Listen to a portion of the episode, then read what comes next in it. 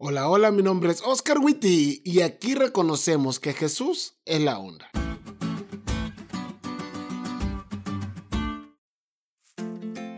Si tuvieras un proyecto de alcance mundial, quiero preguntarte, ¿a quién escogerías como colaboradores? Opción A, a gente excelente y capacitada en el área. Opción B, a personas sin experiencia. Opción A, ¿no? Bueno, cuando vemos el ejemplo de Jesús, nos damos cuenta que Él a la hora de escoger a los colaboradores que iban a estar al frente del proyecto más grande del mundo, la iglesia, con la misión más fenomenal del mundo, compartir el Evangelio, no escogió a los mejores, escogió a los discípulos y todos sabemos que ellos no eran los mejores. Pero cuando decidió llevarle ese Evangelio a los gentiles, es decir, a los no judíos, pensó en unir a alguien más al equipo.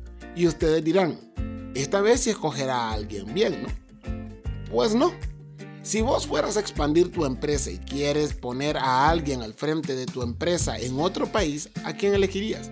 Opción A, a alguien que comparte tus ideales para asegurar la continuación de tu visión. U opción B, alguien que vaya en contra de tus ideales. La opción A, ¿no? Porque si alguien quiere hacer una empresa de nopales y comercializarlos a nivel mundial, yo no sería la mejor persona porque yo odio los nopales. No, no me equivoqué, es odio lo que siento por ellos. Pero Jesús, siempre demostrándonos que Él es la onda, no solo escogió a alguien que no tenía experiencia en lo que lo iba a poner a hacer, sino que escogió a alguien que estaba en contra de todo lo que Él creía y defendía. Y no solo eso, el tipo se dedicó a matar a sus colaboradores, o sea, Pablo. Nadie en su sano juicio hubiera escogido a Pablo para este trabajo, pero Jesús sí. Me gusta lo que dice la lección. A menudo Jesús elige candidatos más improbables para dar testimonio de su nombre.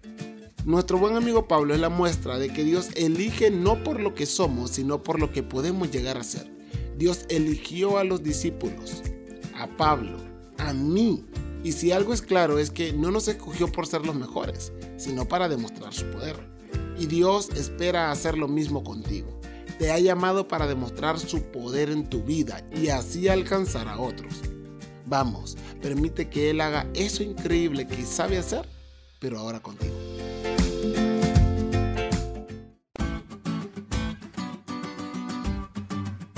¿Te diste cuenta lo cool que estuvo la lección? No te olvides de leerla y compartir este podcast con todos tus amigos. Es todo por hoy, pero mañana tendremos otra oportunidad de estudiar juntos.